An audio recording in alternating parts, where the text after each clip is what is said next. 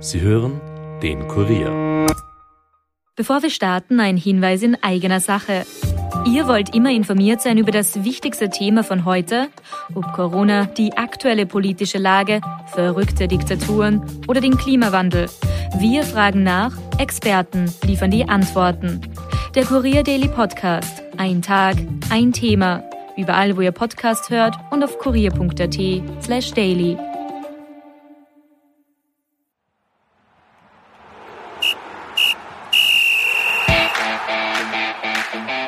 Wer hätte das gedacht? Die finanziell so gebeutelte und zu Saisonbeginn sportlich schon abgeschriebene Wiener Austria hat es tatsächlich in die Meistergruppe der Bundesliga geschafft. Im letzten Spiel des Grunddurchgangs fixierte man neben Rapid und Klagenfurt den Platz unter den Top 6. Am Tag danach hat Kollege Alexander Strecher mit Austria-Trainer Manfred Schmid gesprochen über das emotionale Finale, den violetten Neubeginn, die finanzielle Lage und die nächsten Ziele. Viel Vergnügen. Nachspielzeit, der Fußball-Podcast von und mit der Kurier Sportredaktion.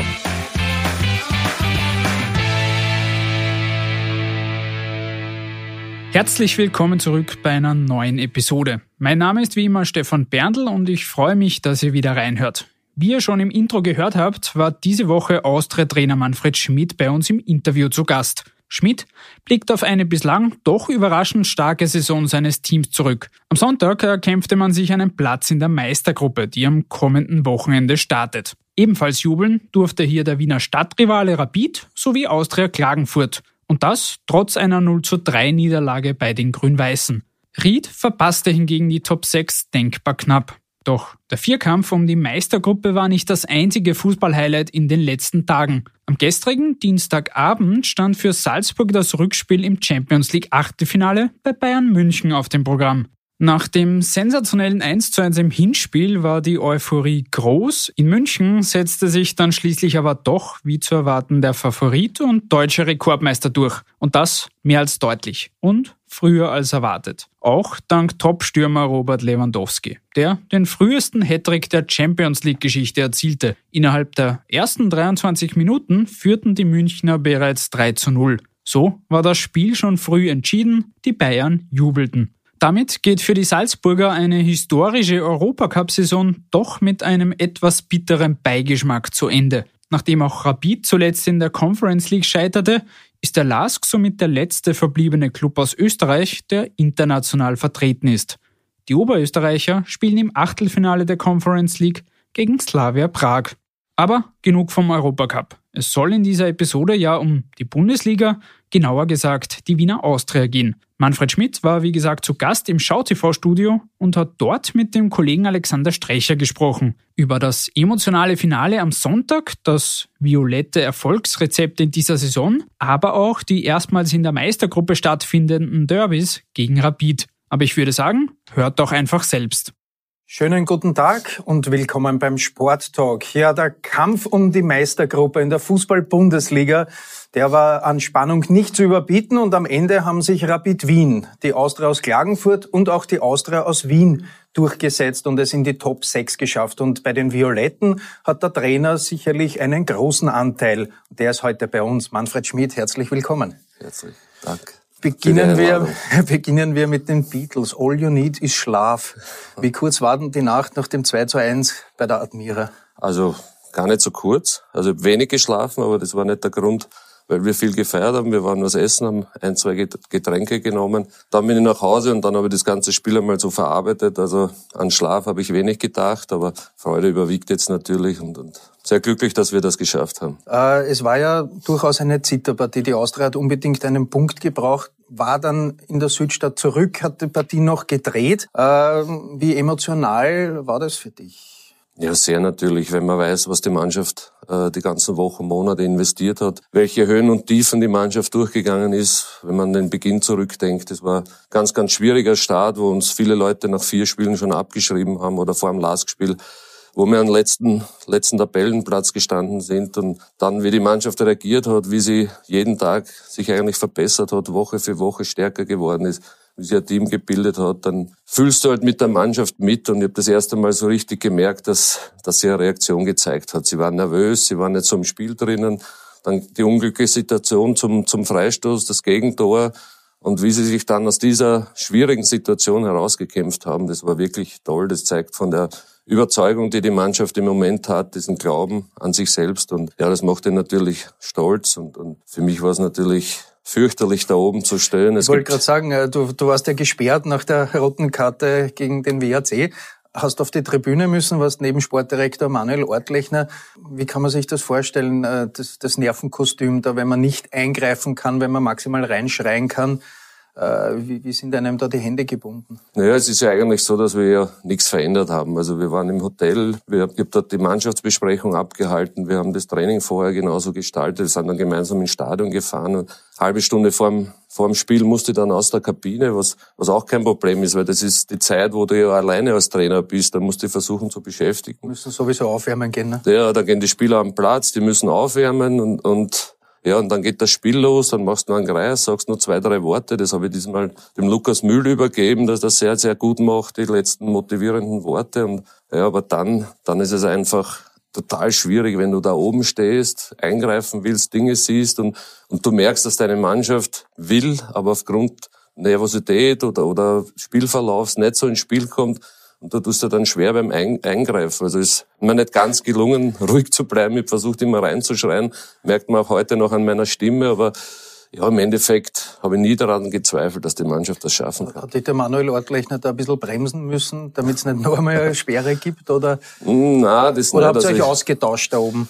Äh, ich glaube, viel zum Austauschen kommst du da nicht. Du bist mitten im Spiel drin, äh, du redest mal kurz über die eine oder andere äh, Situation, aber ich glaube, er war sehr, sehr ruhig neben mir, weil er gemerkt, dass ich, dass ich im Spiel drinnen war und dass ich da mitlebe, dass die Emotionen dabei waren. Dann, dann weißt du die Spielstände. Es ist immer, immer schwierig dann. Wir waren ja kurze Zeit raus aus der Meistergruppe und, und das wäre ganz schlimm für die Jungs gewesen und deswegen war es für mich von oben sehr, sehr schwer, da nicht eingreifen zu können. Wie schlimm ist, dass man da Mobiltelefone hat und sofort den Spielstand erfährt und auf einmal merkt, für 10, 15 Minuten, es ist alles irgendwie dahin, was, wo man jetzt gekämpft hat.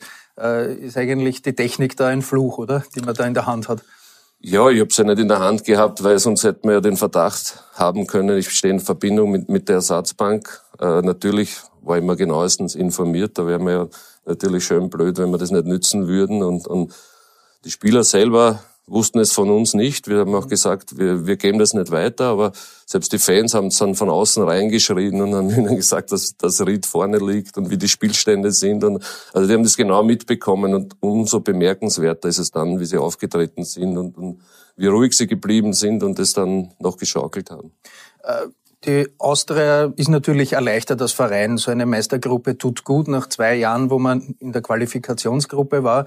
Für die Fans ist es gut, für die Mannschaft auch. Wie groß ist deine persönliche Genugtuung, Erleichterung? Weil, wie du richtig gesagt hast, bis jetzt war es ja ein schwieriger Weg. Und jetzt hat man ein Etappenziel erreicht. Genugtuung verspüre ich gar nicht. Also war immer überzeugt von dem, was ich mache. Ich glaube, dass ich mich gut vorbereitet habe auf diese Aufgabe. Ich wusste, was auf mich zukommt. Ich kenne den Verein in- und auswendig. Weiß die Schwierigkeiten, die wir intern auch so zu bewältigen haben. Und, und das hat mir in diesem Job richtig gut geholfen. Äh, freuen tut's mich einfach für den Club, für die Mannschaft, für den Verein, vor allen Dingen für die Fans, dass wir es geschafft haben, dass wir diese Emotionen wieder geweckt haben, dass, dass wir von einem Krisenclub eigentlich zu einem Club geworden sind, der, dem man wieder gerne zuschaut beim Fußballspielen, über den man wieder positiv berichtet und, und ja, ist einfach schön, dass wir das jetzt geschafft haben, aber wir müssen sehr, sehr vorsichtig sein. Das ist ein kleines Pflänzchen, ein, eine, ein kleines Pfeilchen. äh, und da müssen wir schon aufpassen, dass da nichts passiert und irgendjemand drauftritt. Äh, hat die Austria mehr erreicht jetzt mit dieser Meistergruppe, mit diesen Top 6, als man vielleicht erwarten durfte? Ja, jetzt so gesehen, also ich habe dann schon vor diesen Playoff-Spielen gesagt, dass wir das schaffen können. Dass wir dann vier Spiele gewinnen und das so eindrucksvoll schaffen, äh, das konnte er nicht voraussagen, aber äh, natürlich ist es mehr, als es zu erwarten war. Und, und ich glaube, für den ganzen Club war es sehr, sehr wichtig, dass, dass es sportlich ruhig bleibt, dass das nicht e-, explodiert, weil finanziell haben wir doch große Probleme gehabt und, und es war wichtig für die Leute, die an diesen Problemstellen gearbeitet haben, dass sie Ruhe haben, weil wenn es sportlich da auch nicht geklappt hätte, dann wäre es sehr, sehr gefährlich für alle geworden.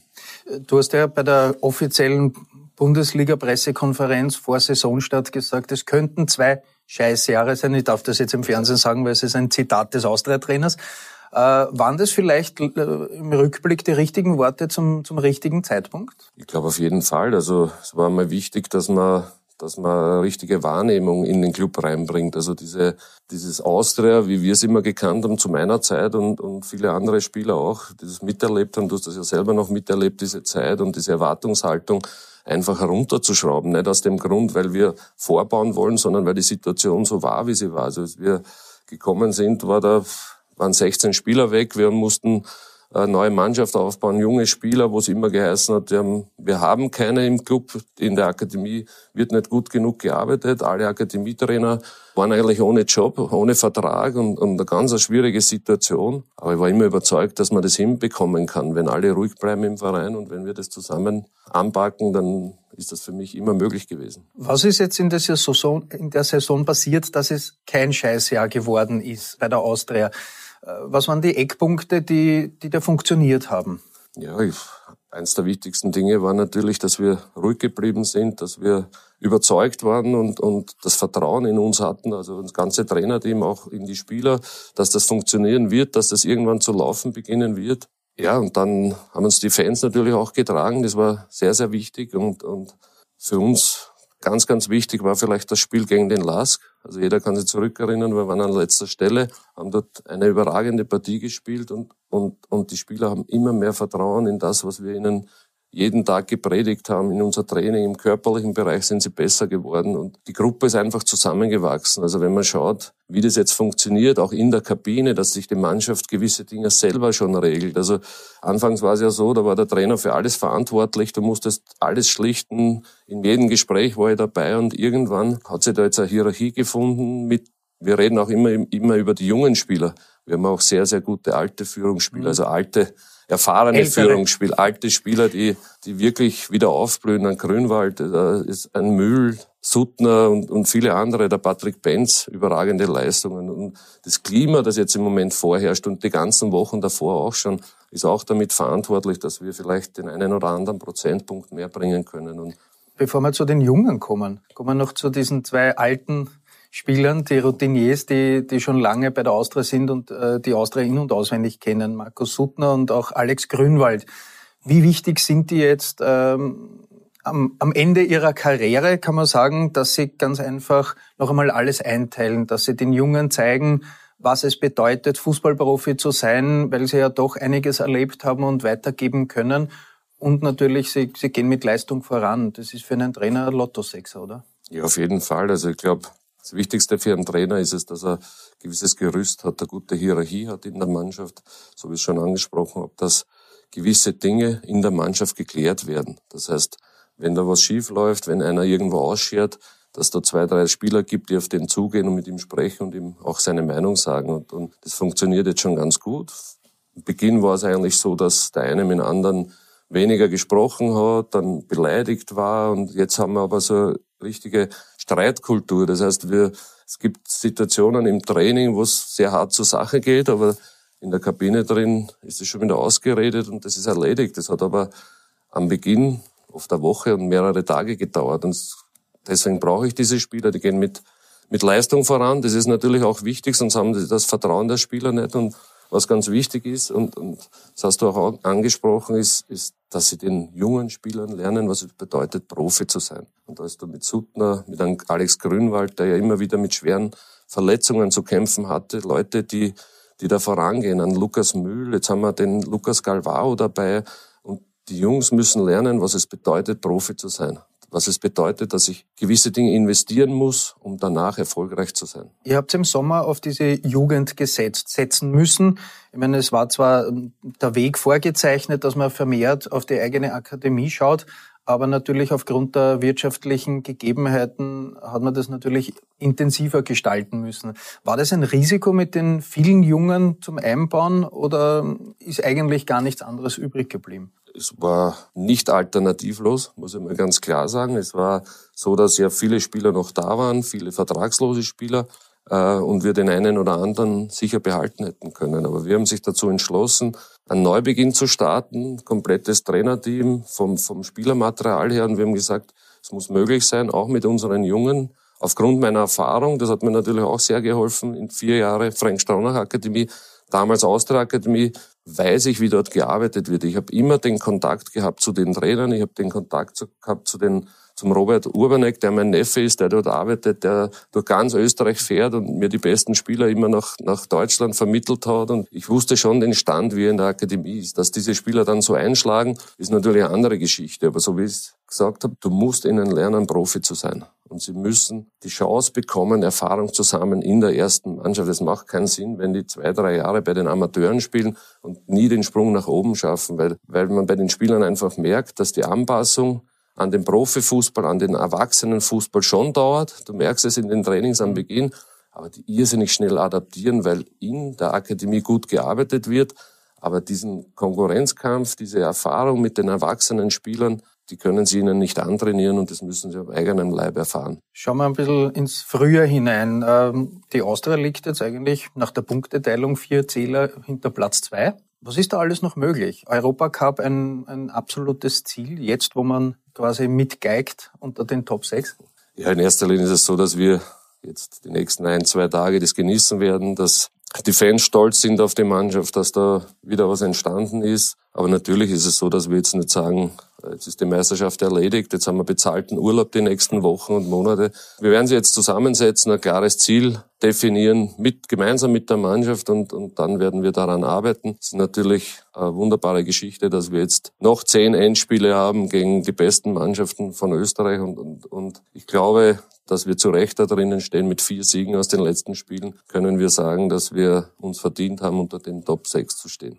Wie wichtig ist es einem gestandenen Austrianer, einer Erzvioletten, dass auch die Grünen in der Meistergruppe sind? Man hat zwei Davis, das hat es ja noch nie gegeben seit der Ligareform, dass es im Frühjahr auch noch einmal zwei Davis gegeben hat, weil sie sind sich immer aus dem Weg gegangen, die zwei Clubs. Ist das noch ein bisschen so das Salz in der Suppe? Ja, auf jeden Fall. Ich glaube, das ist, so wie du auch sagst, das ist obendrauf noch was ganz Besonderes, zwei Davis zu haben. Also wenn man wenn man auch das letzte Derby sieht in Hütteldorf ohne Zuschauer, das war schon frustrierend. Und jetzt zwei Topspiele noch zu haben, das ist für jeden Wiener was Besonderes, für den Fan was Besonderes. Und, und aber natürlich sind alle zehn Spiele für uns ganz, ganz wichtig und, und wir freuen uns riesig drauf und dass die Mannschaft das erreicht hat. Da sind sie alle stolz darauf und das haben sie auch verdient. Wie gut tut es, dass jetzt die äh, Stadien wieder offen sind, dass die Fans kommen können? Man hat sie schon gesehen jetzt in der Südstadt, dass da viele Fans mitgefahren sind quasi. Äh, gut, der Weg ist nicht weit, aber oder zum Beispiel zu Hause gegen den WRC mit 11.000 Zuschauern und einer Stimmung, die man schon lange nicht mehr erlebt hat in der Generale Arena. Ist da wieder ein bisschen Feuer drinnen? Ja, auf jeden Fall. Also man hat irgendwie das Gefühl, dass, dass dieser Verein wieder erwacht. Das ist der Verein, so wie ich ihn gekannt habe und lieben gelernt habe. Und, und es macht mir Spaß, da mitzuhelfen. Die Jungs spüren das, die Jungs sagen auch selber, dass sie das noch nie so erlebt haben, was da jetzt abgeht. Ganz besonders die letzten zwei Spiele. Da war natürlich auch das Spielgeschehen oder Spielverlauf so, dass es sehr, sehr spannend war. Aber, aber es ist schon besonders und die Fans gehen den Weg mit. Die Fans haben uns getragen und, und man hat am Ende der Herbstsaison gesehen, dass, uns, dass sie uns gefehlt haben in Spielen gegen den LASK. Bin überzeugt, das hätten wir zu Hause nie verloren, wenn die Fans da gewesen wären. Ich muss trotzdem noch ein unangenehmes Thema halt immer wieder sein Begleiterscheinung äh, bei der Austria ansprechen, nämlich die Finanzen. Der Manuel Ortlechner hat auch immer wieder gesagt, bitte fragt mich was Sportliches. Ich muss immer nur die, die wirtschaftlichen Dinge beantworten, auch was Insignia betrifft, diesen strategischen Partner.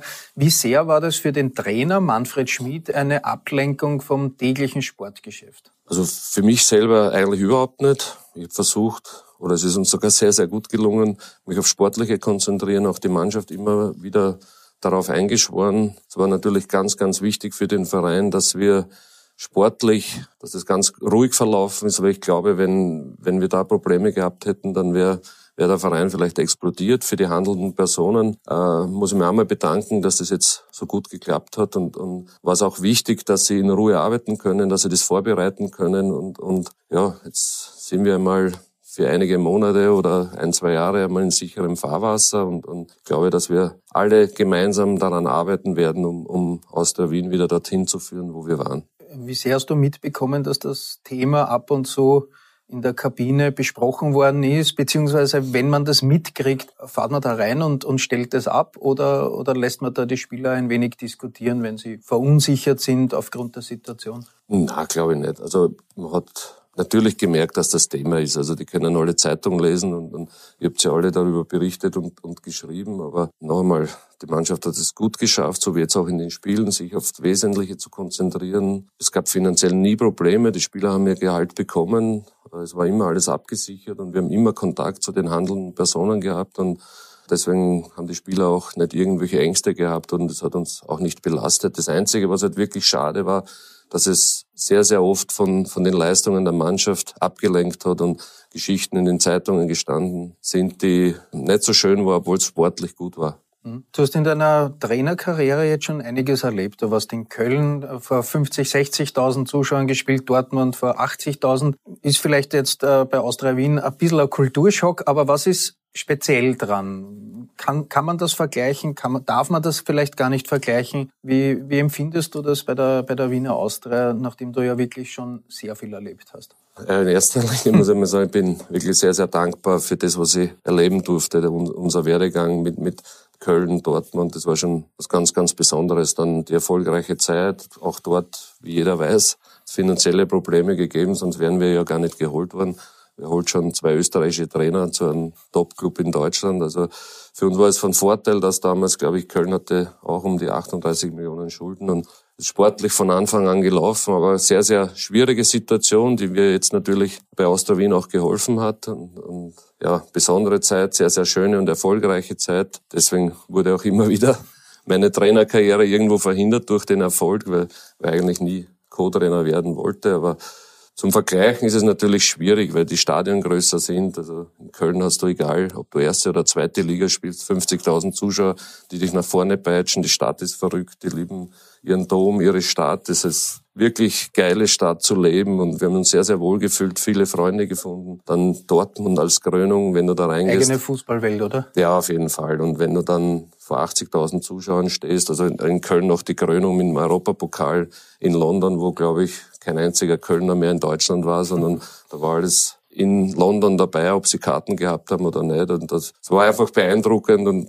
da stellt mir jetzt noch die Haare auf, wenn ich daran denke. Das sind so Momente, die kann da keiner mehr nehmen. Das ist was Besonderes im Fußball. Ich erzähle es auch meinen Spielern immer wieder, weil, weil man ihnen, nicht um ihnen zu zeigen, was ich alles erreicht habe, sondern ihnen aufzuzeigen, was man erreichen kann und, und wie schön das sein kann. Und dann Dortmund mit 80.000 Zuschauern, wenn du dann das erste Mal als Videoanalyst, als Co-Trainer vor Weltmeistern stehst und, und mit ihnen, erklärst, worum es geht, äh, das ist dann schon besonders und, und wir haben dann dort waren, wir waren damals am achten Platz und es war sehr, sehr wichtig, die Champions League zu erreichen, sonst wäre Dortmund nicht dort, wo sie heute ist. Auch. Und ja, das hat uns hat mir sehr, sehr viel gebracht, diese Zeit an Erfahrung und, und versucht, alles mitzunehmen, was nur geht. Zum Vergleichen ist es schwierig und, und man muss auch aufpassen, dass das dann nicht rüberkommt. Man weiß alles besser und man kennt alles besser, aber ich versuche, das im Kleinen vieles umzusetzen und, und es ist auch wichtig, dass man gewisse Krusten aufbricht. Also man weiß ja, wenn es über 10, 20 Jahre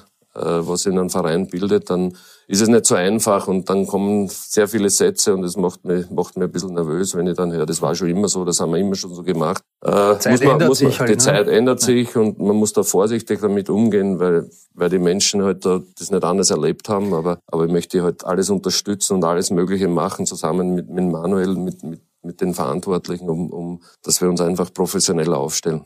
Jetzt bist du erstmalig in einer Bundesliga Cheftrainer. Hast du irgendwie einen Unterschied gemerkt? Ist der Stress größer, ganz einfach, weil du mehr im Fokus bist? Was hat sich da verändert für dich?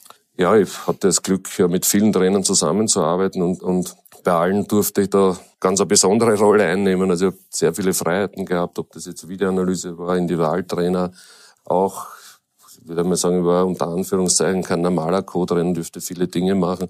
Was sich für mich verändert hat, eigentlich, dass ich jetzt hier bei euch sitzen darf, dass ich sehr, sehr viele Medientermine darf, habe. Muss. Darf, ja, das ist es macht mir irrsinnig viel Spaß. Am Anfang war es natürlich Stress, weil, ja. weil das neu ist für dich und, und aber mittlerweile macht es mir richtig Spaß und, und weil man auch merkt, dass, dass ihr auch eure Arbeit machen müsst und, und wenn man sich da gegenseitig unterstützt, dann ist das alles kein Problem. Und dann ist das auch eine Rolle, in die du schon langsam hineinwachsen musstest? Immer mehr? Ja, auf jeden Fall. Also, Feinheiten? Ja. also ich hatte jetzt überhaupt keine Probleme damit, aber dass du jetzt dann jeden Tag mit den Medien konfrontiert bist, das, das war nicht. Aber in Deutschland weiß man auch, du bist zum Training rausgegangen, es stehen zehn verschiedene Zeitungen und das bist schon den Umgang gewöhnt, aber du hattest halt nicht die Hauptverantwortung. Du bist nicht das Gesicht des Vereines und, und jeder ist nicht so projiziert auf dich und, und jetzt ist das anders und mittlerweile macht mir das einen Riesenspaß und, und ja, bereue den Schritt überhaupt nicht und ich war überzeugt von, von dem, was ich mache und habe vollstes, vollstes Vertrauen und Gott sei Dank ist es so bis jetzt läuft so gut und, und ich hoffe, dass es so weitergeht. Was machst du, um Stress abzubauen, um wirklich einmal abschalten zu können? Gibt es da irgendwie etwas Spezielles, wo du sagst, da gelingt es dir am besten? Ja, was ich ganz gern mache, also am freien Tag bin ich oft gar nicht zu erreichen, einfach wirklich abzuschalten, wenn ich nach Hause komme. Natürlich der Familie mit meinem Sohn, das ist mir sehr, sehr wichtig. Aber wichtig ist für mich auch immer wieder Sport zu machen, einmal zu laufen zu gehen, Fahrrad fahren, einfach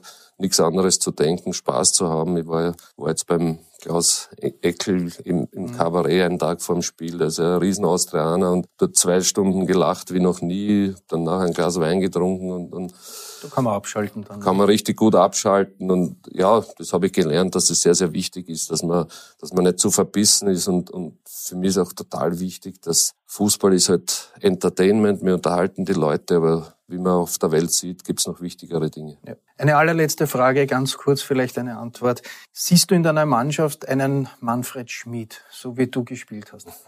Ja, also ich, am ersten würde ich, würde ich sagen, vom, von der Laufarbeit, vom, vom, vom Willen, von der Leistungsbereitschaft ist, ist es Braune, da muss ich ehrlich sagen. Ich habe den gesehen und habe mir gedacht, eigentlich ähnelt er mir sehr, wobei er bisschen mehr Offensivdrang hat wie ich. Und, und, aber der steht sich total im Dienst der Mannschaft und, und so ein zweiter Spieler, nicht von der Qualität in der Offensive, aber von, vom Willen und, und von, von der Leidenschaft für den Fußball. Das ist der Mandy Fischer, das ist ein Mentalitätsmonster und so habe ich mich auch immer gesehen. Und mir war das Wichtigste, dass die Mannschaft gewinnt und nicht, dass ich im Mittelpunkt stehe. Okay, dann vielen Dank fürs Gespräch, fürs Kommen und gutes Gelingen dann in der Meistergruppe. Vielen Dank für die Einladung. Das war das Interview mit Austria-Trainer Manfred Schmidt. Wir dürfen gespannt sein, was die Wiener in dieser Saison noch erreichen. Theoretisch ist ja sogar der Vizemeistertitel in Griffweite. Bis dahin sind freilich noch einige Runden zu spielen. Wir werden jedenfalls wie gewohnt ausführlich darüber berichten. Weitere Infos findet ihr natürlich auf kurier.at. Und damit wünsche ich euch noch eine schöne Woche. Passt auf euch auf und hört auch beim nächsten Mal gerne wieder rein. Bis dahin, ciao.